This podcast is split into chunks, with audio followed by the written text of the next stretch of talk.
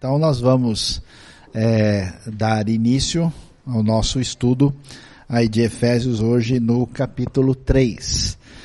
Ah, aqui, então vocês veem mais uma vez a referência ao que nós temos é, aí na famosa biblioteca de Celso em Éfeso, e só avisando o pessoal técnico que aqui a imagem é de outra natureza, tem a ver com a influência gnóstica, com alguns elementos assim que tem a ver com o pano de fundo da antiga Ásia Menor, mas vamos lá para a gente ver a realidade daquilo que vai aparecer. Muito bem. Ah, o tema ah, que se desdobra em Efésios, ah, trazendo a consciência do que foi obra de Deus, é a realidade da igreja. E, esse é um tema absolutamente importante e necessário, porque quando a gente pensa em igreja, talvez seja a coisa mais absurda dizer isso, mas acho que se tem uma doutrina que praticamente não é compreendida pela maioria das pessoas que frequentam comunidades religiosas, é o tema da igreja, que é um negócio muito interessante. Primeiro porque muita gente imagina que igreja né, é uh, um lugar. A gente usa até a expressão, estou indo para a igreja. Né? Você não está indo para a igreja, você é a igreja que vai se reunir. É, igreja, portanto, no Novo Testamento, a primeira ideia é que igreja não é templo. É uma coisa interessante. Quando você vê a igreja primitiva, a igreja primitiva são sempre grupos de pessoas que se reúnem a princípio na casa das pessoas e elas são comunidades da fé. A linguagem usada em 1 Pedro, importante, quando ele diz que nós somos pedras vivas, é, deslocando a ideia ah, de que existe um lugar especialmente sagrado para dizer que existe uma comunidade sagrada.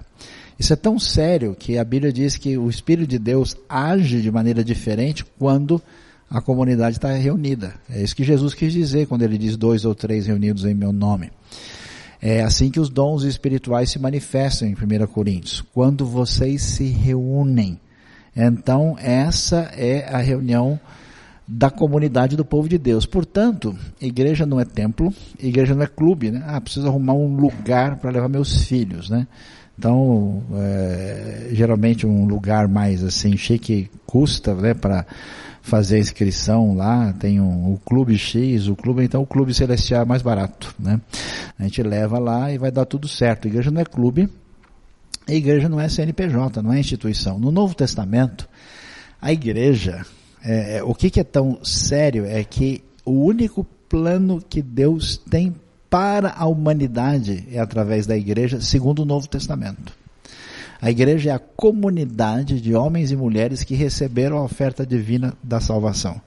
O Novo Testamento tem duas ideias importantes. Uma de igreja de todos os salvos de todos os tempos, a chamada igreja universal nesse sentido, e ao mesmo tempo a igreja local que é a manifestação concreta dessa igreja chamada universal.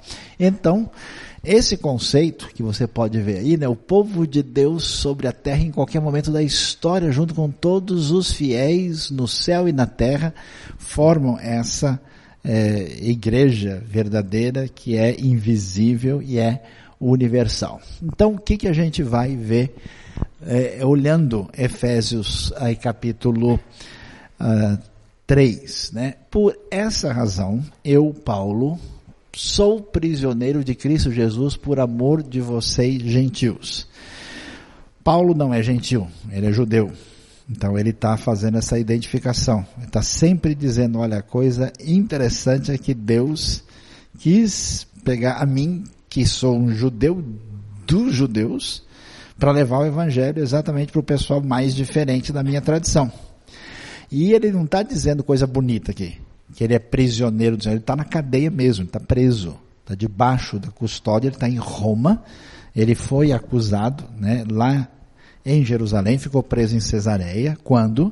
Do ano 57 até o ano 59, Aí, no final daquele semestre do ano 59, ele fez a viagem na direção de Roma, passou pelo naufrágio, ficou na ilha de Malta e depois No começo do ano 60 ele chega a Roma e vai ficar na prisão domiciliar.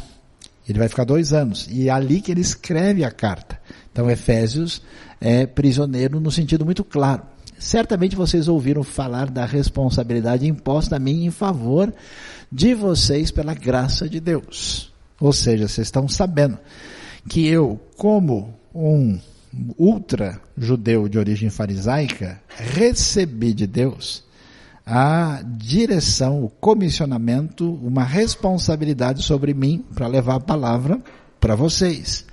E ele então menciona isso e aí ele vai dizer: isto é o mistério que me foi dado a conhecer por revelação, como eu escrevi a vocês em poucas palavras. Ao ler isso, vocês poderão entender a minha compreensão do mistério de Cristo. Então a coisa começa aqui, sessão mistério. Altamente misteriosa, Paulo vai dizer o que, que aconteceu. Que mistério é esse? Que ele diz, pessoal, eu preciso falar para vocês, eu estou surpreendido, e vou dizer para vocês o que, que significa esse mistério. Esse mistério é tão misterioso que ninguém sabia dele. É um negócio completamente desconhecido. Ele não foi dado a conhecer aos homens de outras gerações. Quer dizer o quê? Que Isaías, que Malaquias, que Daniel, eles não sabiam desse mistério. Que eu agora estou descobrindo e vou contar para vocês. Eles não tinham, mas agora foi revelado pelo Espírito aos santos apóstolos e profetas de Deus. Isso é uma revelação nova que chegou da parte de Deus agora, significando que mediante o evangelho, aí que vem a coisa. Os gentios são co-herdeiros com Israel, membros do mesmo corpo e co-participantes da promessa em Cristo Jesus. O que quer dizer isso? Quer dizer que no início todos os discípulos e apóstolos de Jesus são só judeus. E eles estão reconhecendo quem? O Messias de Israel. Que Messias? Profetizado nas Escrituras, na lei, nos profetas e nos escritos. Estamos aguardando esse, é, essa verdade de Deus chegar.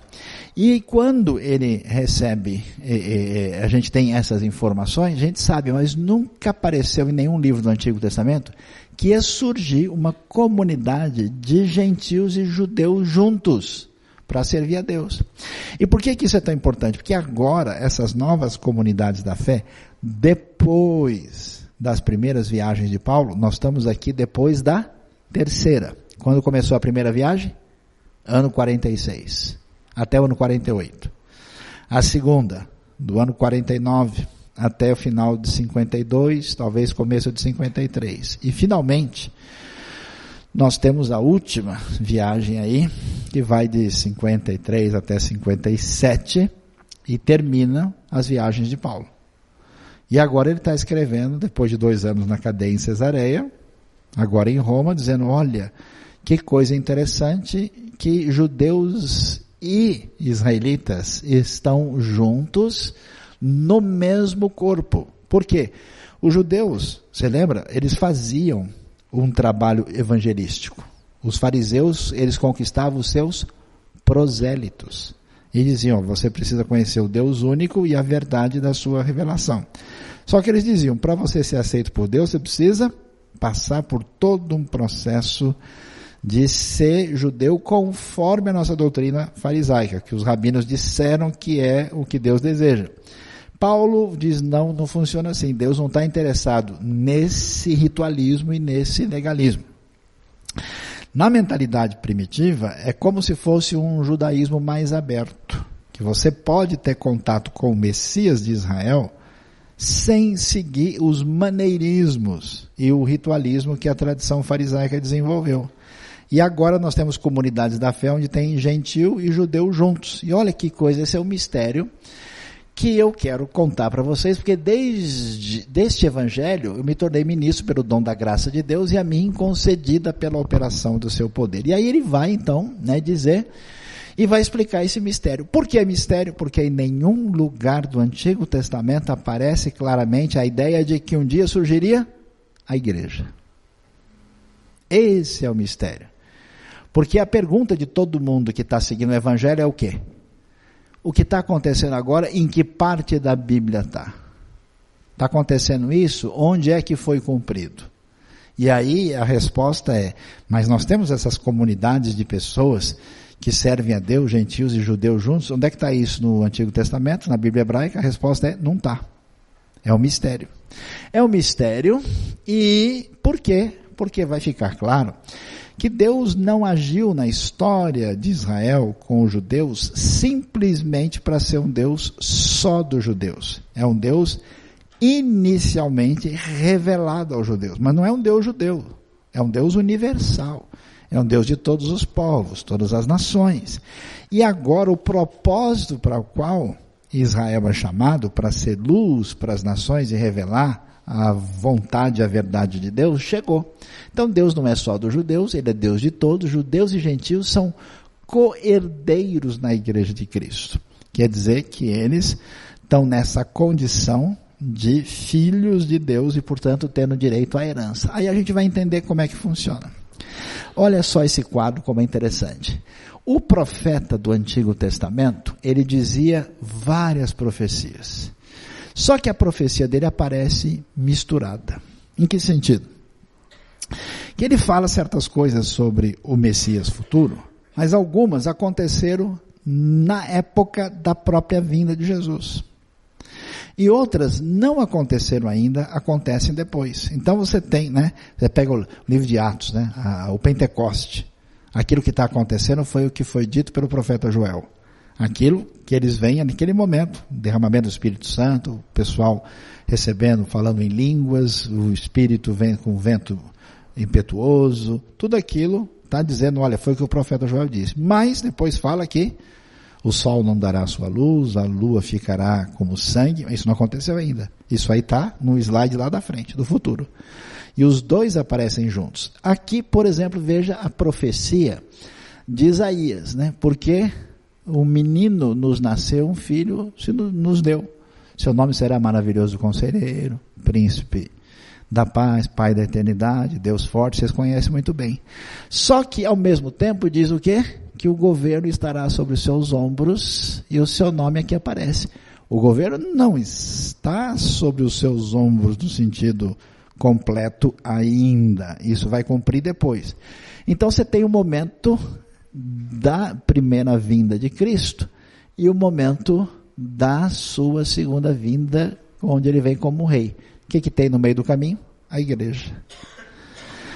À vista do Antigo Testamento, o profeta via esse ponto e esse aqui não. E aqui? Não via, porque é mistério.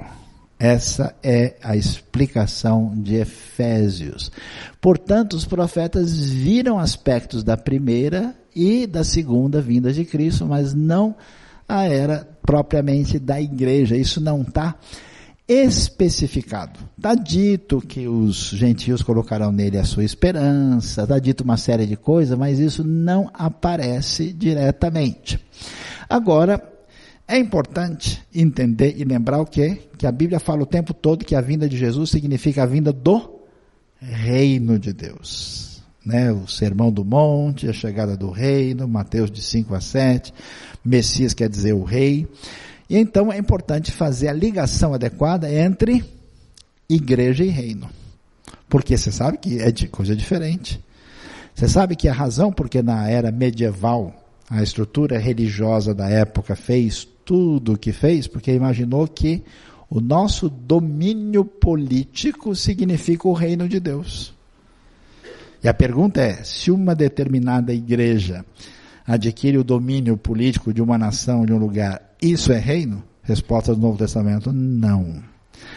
O reino está ligado à igreja, mas o reino é muito maior do que a igreja. O reino tem a ver com o fato de que Deus é o Senhor e o domínio pertence a Ele.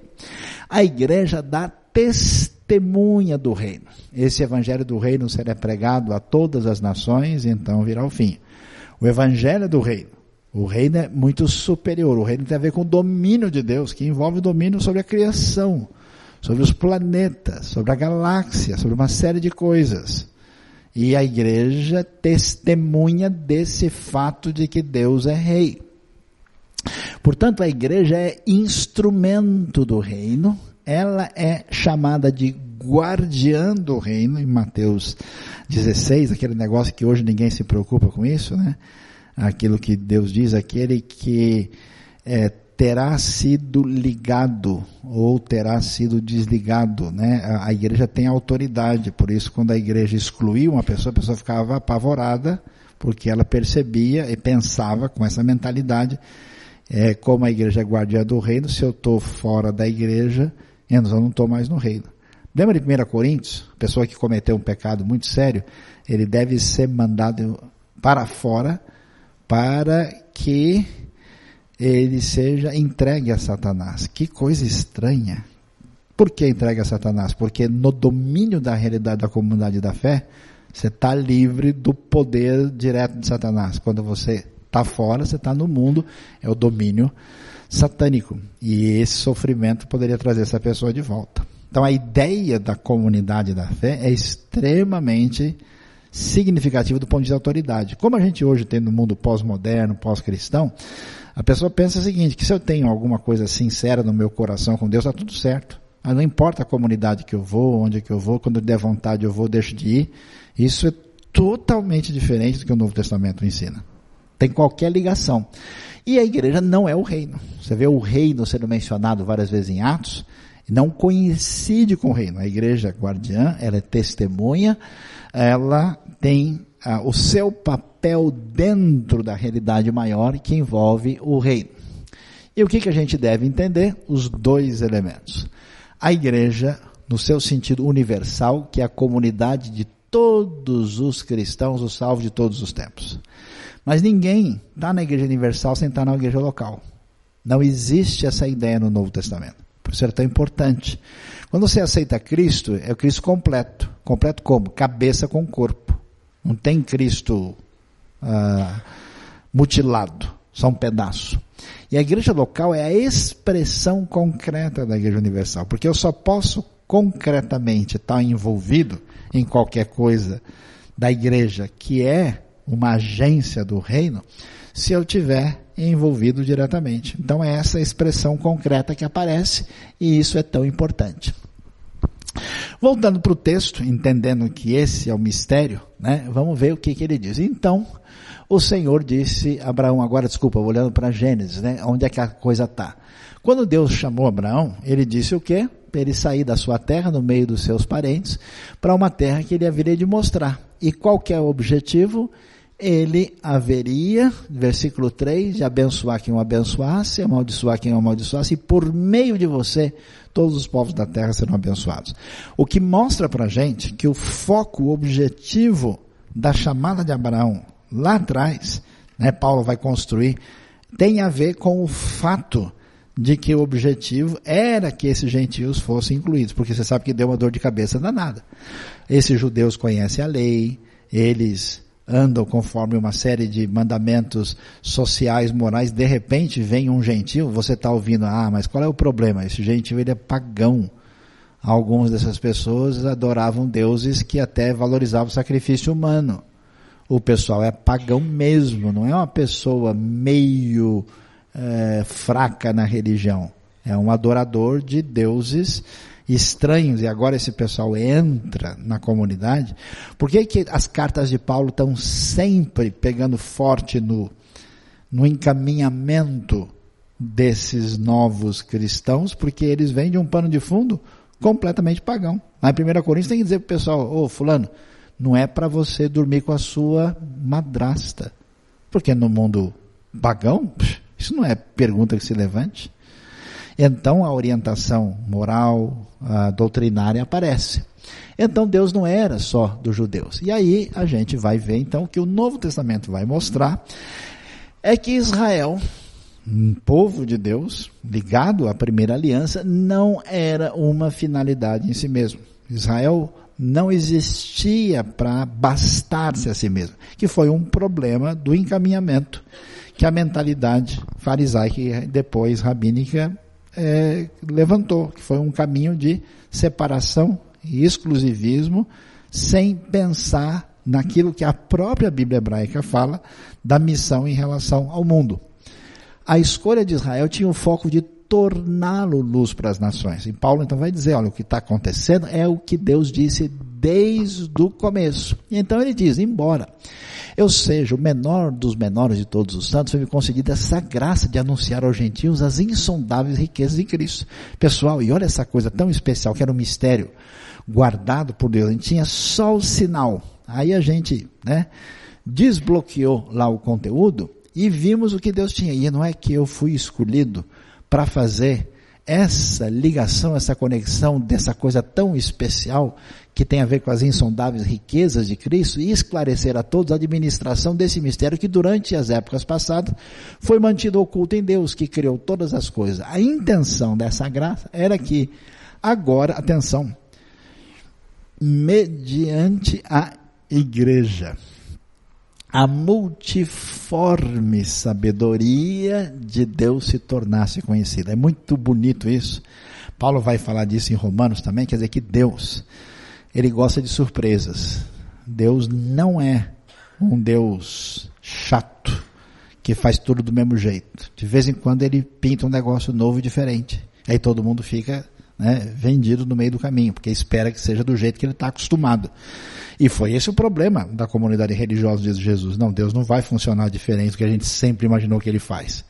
E aí a sabedoria de Deus, ela é multiforme. Ela é variada. Ela é especial. Então veja como Deus tem essa, essa sabedoria diversificada, artisticamente trabalhada.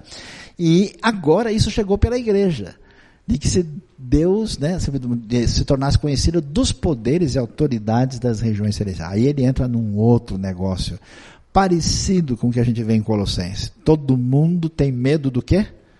Dos espíritos, dos poderes, do. Qual é a expressão que aparece em Efésios? Das regiões celestiais. E aí Paulo vai dizer, olha, além de Deus ter feito isso para abençoar todos os gentios, o que ele fez mediante a igreja estremece o mundo dos poderes espirituais da maldade.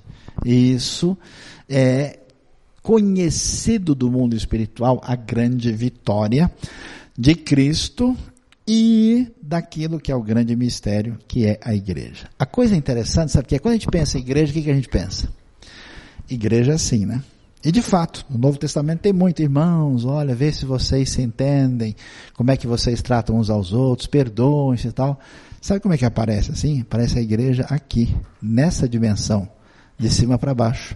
Não tem um foco simplesmente na relação entre os irmãos e as pessoas, que é o que as pessoas pensam. Ah, não, a gente precisa ir lá para estar com os irmãos, ter comunhão e não sei o quê.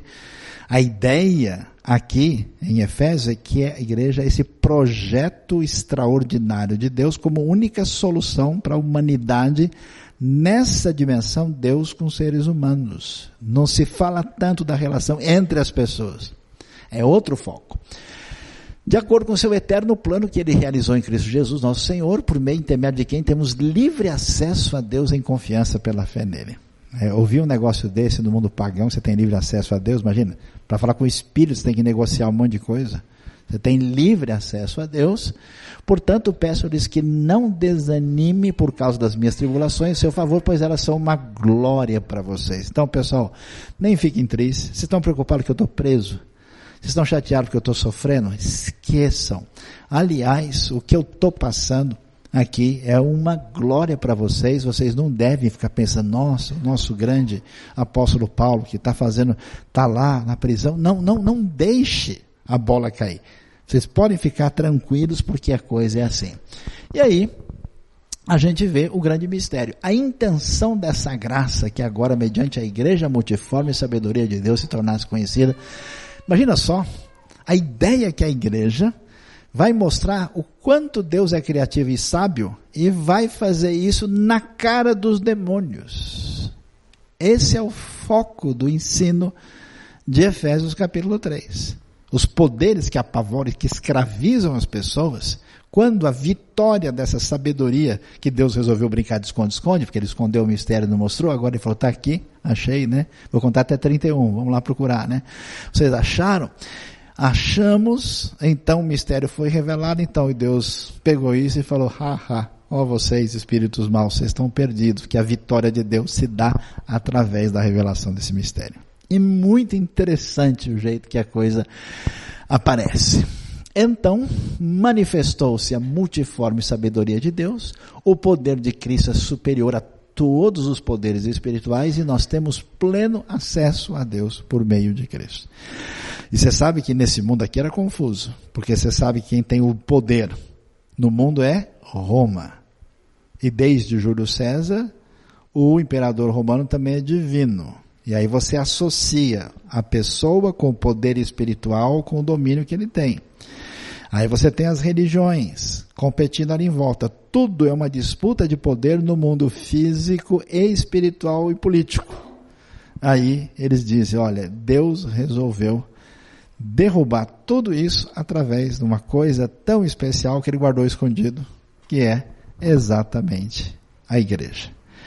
É muito impressionante o que a Bíblia vai nos dizer. Portanto, Paulo conforta os Efésios. Não desanimem por causa das minhas tribulações, elas são uma glória para vocês, mesmo ele estando na prisão, conforme a gente vai ver aí. Diante dessa revelação, Paulo começa a orar de modo especial pelos Efésios. É muito interessante você ver isso, porque as cartas são assim, né? É, elas começam mandando as saudações, ah, meus queridos, com tal, aos santos que estão não sei aonde, para olha, eu quero dizer que eu tenho muita satisfação de dizer para vocês aquilo que Deus mostrou, vocês veem que no início de Efésios é todo um trabalho de conscientização sobre quem Deus é e o que ele fez e qual é a obra de Deus. No meio da história, Paulo não aguenta. Ele não aguenta, porque a própria revelação que ele tem de Deus é tão forte, ele vai fazer duas coisas. Ou ele começa a orar ou começa a cantar que o negócio é forte demais. Você pega Romanos assim, aquela revelação doutrinária poderosa, chega no final, Paulo, ó, oh, profundidade da riqueza, da sabedoria, ele, uau, né? E aqui, quando ele pensa na coisa tão extraordinária e gloriosa, que significa essa sabedoria multiforme de Deus que se desdobrou nessa comunidade de gentios e judeus sob o grande Messias, cumprindo a proposta, o projeto, a grande comissão, aí ele vai começar a orar. E aí ele ora e a oração é muito interessante. Por essa razão, ajoelho-me diante do Pai, do qual recebe o nome toda a família nos céus e na terra. Até essa expressão família é um pouco mais ampla do que família local, é uma ideia de família no sentido mais amplo. As traduções vão ter até um pouco de dificuldade de expressar isso com clareza. Mas ele mostra que esse projeto em que estão envolvidos esses Efésios, que aliás essa carta é para a igreja e depois, como a gente vê, ela se torna uma carta circular para ensinar todo mundo. Esse projeto é tão extraordinário que ele diz: olha, eu vou me ajoelhar diante do Pai, e veja de novo, o Pai é tão importante, né? essa realidade de Deus na proximidade. E tudo o que nós somos, a nossa identidade, recebeu um nome extremamente relevante na mentalidade bíblica, toda a família nos céus e na terra. Ou seja, quem está por trás do projeto é esse Deus poderoso Pai, de quem todo aquilo que define a nossa identidade depende dele. Aquilo que nós somos, nos céus e na terra. Oro para que com as suas gloriosas riquezas ele os fortaleça no íntimo do seu ser, com poder por meio do seu espírito, para que Cristo habite no coração de vocês mediante a fé. E oro, de novo, para que estando arraigados e alicerçados em amor, vocês possam juntamente com todos os santos compreender a largura, o comprimento, a altura e a profundidade, a conhecer o amor de Cristo que excede todo conhecimento, para que vocês sejam cheios de toda a plenitude de Deus. Então a gente vê o foco da oração de Paulo diante da realidade desse mistério da comunidade da fé. Ele quer que o pessoal tenha força por meio do Espírito. Qual que é o maior problema do ser humano? É exatamente acreditar na sua própria força. Você sabe que não existe propriamente idolatria. O que, que é um ídolo? O reflexo da nossa força, do nosso poder. Você cria uma imagem daquilo que é a sua própria glorificação. O pecado do ser humano é autossuficiência, é independência, é achar que ele domina as coisas e resolve tudo sozinho. Deus nos joga na outra direção. Qual que é a única direção para onde a gente vai? Amar Deus e o próximo. É para fora de você. A gente volta para a gente, dentro da gente, e a gente é a teologia do He-Man. Eu tenho a força. Essa é antiga, né? Essa é do tempo dos Efésios, né? Aí, a força é a força que vem pelo Espírito. É um negócio interessante. Por que é tão importante isso? Porque a força que vem do Espírito não está sob o seu controle. Gera uma relação de dependência. Gera uma relação em que você se submete. É, anestesia contra o seu orgulho. Habitação de Cristo no coração pela fé. É interessante que é uma comunidade que conhece Cristo. Mas ele diz: Eu estou orando para que Cristo esteja habitando em vocês pela fé. Quer dizer, a fé exercida, ela tem um impacto nessa realidade da habitação de Cristo em vocês. Porque se vocês não têm a fé neotestamentária, de fato, vocês vão estar com receio desses espíritos, vocês vão estar em uma outra dimensão. Eu oro para que isso seja claro. E a compreensão, você percebe que a gente vai por uns caminhos completamente desnecessários quando a oração de Paulo no momento tão impressionante deles é o quê? Pessoal, eu queria tanto, tanto, tanto que vocês entendessem o amor de Deus. Simples assim. E toda doença vem da incompreensão desse amor incondicional e dessa graça. Por isso ele vai fazer um lance aqui em 4Ds, né? Vocês precisam saber a altura, a profundidade, o comprimento, a largura, geometria espacial aqui. Quantos pi radianos do amor de Deus é preciso encontrar aqui? É interessante, né? E, e é chamado de amor insondável de Deus. Ou seja, eu estou orando para que pela experiência profunda espiritual, vocês entendam o que a gente enxerga pela fé e pela ação do Espírito, o que realmente importa. E nisso vem o enchimento da plenitude que vem de Deus. O que, que o pessoal está querendo? A plenitude. Qual é a plenitude? É o caminho na direção da experiência máxima do sagrado. Você vê isso no mundo todo, né? a abertura da terceira visão. Os místicos, olha, se você fizer isso, e não comer não sei o que, e comer outra coisa, e tomar um chá. Tem um monte de chá que a pessoa toma e começa a ver um monte de coisa, né? E se você tal, passar por essa experiência e não sei o que, você vai conseguir uma sese. Uh, na verdade, grande parte dessas coisas é um desdobramento assim, quase que físico, químico de substância que a pessoa toma, né? E aqui uh, você vai ver que essa plenitude, esse pleroma, esse distanciamento, que vocês têm o enchimento da plenitude que vem de Deus. Ou seja, Paulo diz: Eu queria que vocês entendessem a grandiosidade, a plenitude do que envolve a fé em Cristo que vocês receberam. Veja só, se a gente entende isso, se isso atinge o nosso coração, a gente vai ter uma atitude diferente com a palavra de Deus. Por que, que a pessoa lê a Bíblia e não tem vontade de se aprofundar? Porque ele tem um sistema operacional que dá curto-circuito com o texto, ele funciona em outra dimensão. Mas quando se entende de fato que está aí, você espiritualmente está direcionado, aí a Bíblia passa a exercer um fascínio total sobre você. Aí é outro departamento. E aí vem a coisa mais doida do Novo Testamento. Por quê? Governo completamente anticristão, sofrimento. Quem que está governando em Roma nessa altura?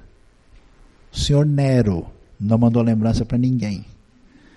Terrível, doido, assassino, homem mau. Nero está no poder. Ah, Jesus é o rei, ele vai voltar. Mas quem está no governo é o Nero. Como diz o pessoal, essa é a realidade. É isso nós... Como eu conheço crente com chupa limão o tempo todo, é, mas é isso que a gente está vendo. Beleza. Seus olhos são a única realidade que o mundo tem para interpretar a realidade. Né? Bem-vindo ao mundo autocentrado. Então, você tem o governo de Nero. Paulo está preso em Roma. Os cristãos estão sofrendo. A maioria deles é escravo. Vai comemorar o quê? É doido o negócio. O evangelho é comemora direto. E é muito interessante. O caminho é saudação e cumprimento da comunidade, descrição da doutrina e da verdade, uma subida de felicidade no cântico ou na oração e depois uma declaração de vitória total de esperança impressionante. E aí a gente vê, né, como é que isso aparece no texto. Olha que coisa. Como é que alguém na cadeia, na época de Nero, vai escrever para uma comunidade de cristãos vai dizer um negócio deles? Esse é um dos textos mais bonitos de Efésios, uma espécie de cântico. Aquele que é capaz de fazer infinitamente mais do que tudo que pedimos ou pensamos, de acordo com o seu poder que atua em nós. Deus não foi diminuído de poder. Tão impressionante. Você sente a luz dos olhos da pessoa apagar, mediante uma situação difícil, porque ele achava que estava no poder dele. Não deu certo, você vê a pessoa apagar. E aí ele diz: ou Deus não tem o poder que eu imaginava, ou tem coisa no caminho que eu não consigo entender, ou tem algum problema comigo e ele me nega o seu poder, e aí você imagina que Deus só vai abençoar você porque você faz coisas legais e aí ele então fala, ah, agora você se comportou, vai ganhar dadinho. Lembra aqueles dadinhos antigos, diziole, que coisa, né? Porque, como é que pode explicar uma coisa dessa, né? Às vezes o pastor precisa de oração, onde se pode, vai entender, né?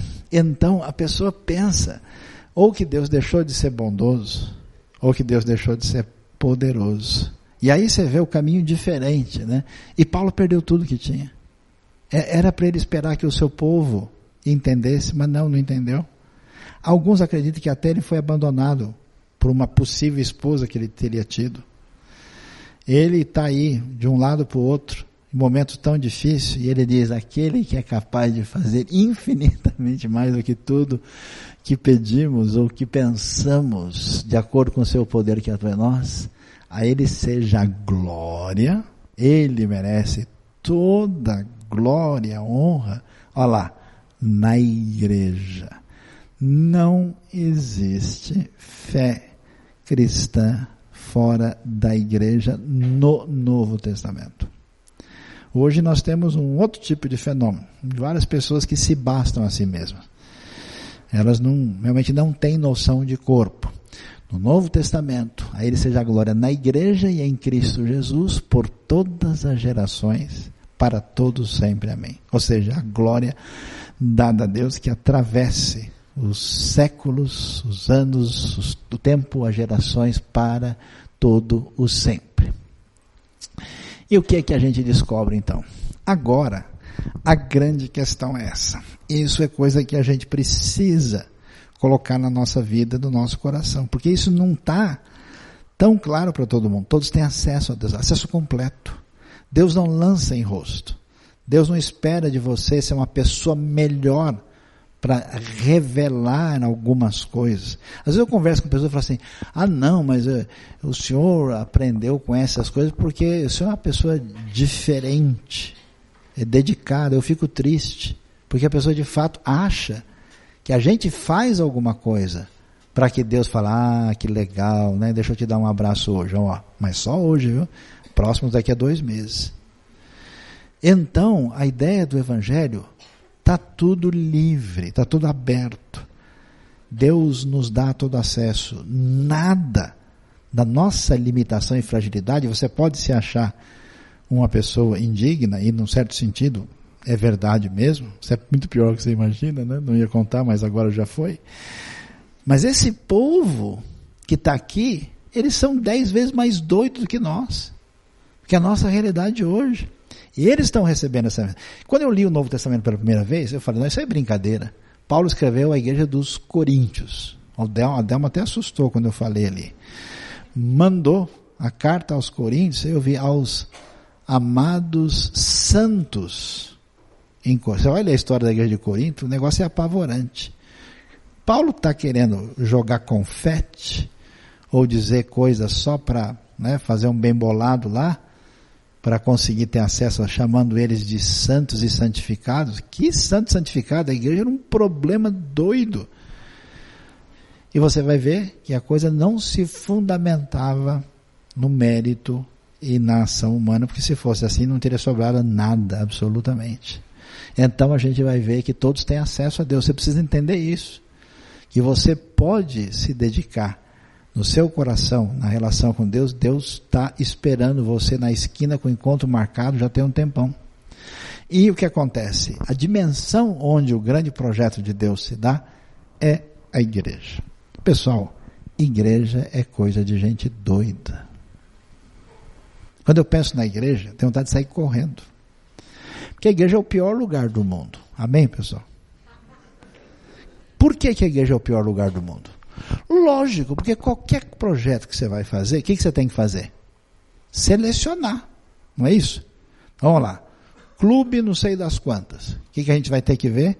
Pessoa dá a ficha, vai lá, a gente seleciona pelo grau de formação, seleciona pelo tipo de cultura da pessoa, seleciona até ah, por questões socioeconômicas. Qualquer clube, organização tem todo um negócio para você preencher se você a igreja entra até cachorro. Vários cachorros evangélicos aí nesse mundo. A igreja está aberta. Né? Tem tanta história dos famosos bêbados que chegam na igreja, porque está aberto, o cara vai lá e entra. A igreja é aberta, todo tipo de gente que não tem nada a ver. E pior, as pessoas costumam procurar a igreja exatamente quando a sua vida está complicada. Quando está boa, ele está esquecendo. Não, depois eu vou. Na hora certa aí, né? Deus sabe. Quando ele tocar o meu coração. Aí quando o bicho pega, tem problema, será? Aí ele fala, ah, não, nós temos que realmente buscar, né? Porque Deus é maravilhoso. Então você tem um monte de gente diferente, de pano de fundo diferente, que resolve viver semanalmente junto. É lógico que o pau vai quebrar. É lógico que o bicho vai pegar. Um estranha, nossa, o sujeito é bruto. Não, mas ele é assim mesmo. Ah, mas eu não aceito uma coisa dessa. Imagina, só pisou no meu pé três vezes. E nem falou nada, não, mas talvez foi pelo nome do Pai, do Filho, dos Espíritos, que ele pisou três vezes. Foi uma mensagem teológica, você que não entendeu. É muito difícil. E por isso a história das igrejas ela sempre é complicada. Desde quando? Desde o início. Leia as cartas do Novo Testamento. Nenhuma igreja é ruim, todas são péssimas. Você não lê Bíblia e fica acreditando no Papai Noel, história da carochinha. É lógico, você lê as cartas e vê o que Paulo está dizendo. Não é possível que os caras estão fazendo um negócio desse. Lógico que é. Agora, o que, que é louco? Assim como Deus consegue lidar com a minha vida, que sou carne de pescoço, que sou mal, que sou pecador, e a sua graça o seu amor me dá esperança e me faz caminhar, ele consegue fazer isso com a igreja. Deus é muito louco no sentido de criar um projeto absolutamente impossível de ser realizado. Eu acho impressionante isso. E Deus bota gente no nosso lugar. Ele humilha legal. De repente ele faz uma coisa extraordinária por meio de uma pessoa que você, puxa, nunca imaginava. Logo aquele fulano. Mas ele é um problema tão grande. Pois é, Deus usou aquela pessoa e você ficou. Me lembro de um cara que eu conheci que era um estudioso, um teólogo, professor, tal, e eu fui conversar, mas escuta, como é que você, que, quem conseguiu convencer esse cara do evangelho? Ele falou, eu fui num lugarzinho de nada, de periferia, numa porta de garagem, sentei lá no fundo, ouvi o evangelho, Deus quebrou meu coração e aceitei a Cristo ali. Chance disso acontecer, zero. O evangelho é o poder de Deus. Por isso a gente tem esperança na igreja por isso a gente tem esperança, não né, eu brinco e falo a verdade, né, que a igreja é feita por nós. Só falta desatar os nós, porque é nó por tudo quanto é lugar. Então, Deus vai fazer isso com a igreja, o grande mistério que ele definiu dessa comunidade, que inicialmente, muitos judeus, poucos gentios. Depois, um equilíbrio entre eles. Depois, uma maioria absoluta de gentios. E hoje volta até um número significativo de judeus que seguem o Messias Jesus. E a proposta de Paulo, com seu término, é vitória em Cristo. Uma comemoração total daquilo que a gente encontra aí na expectativa, porque Deus é infinitamente mais poderoso do que a gente pode pedir e imaginar uh, para executar a sua, o seu plano que Ele tem para nós. Você foi abençoado por este vídeo, por esta mensagem?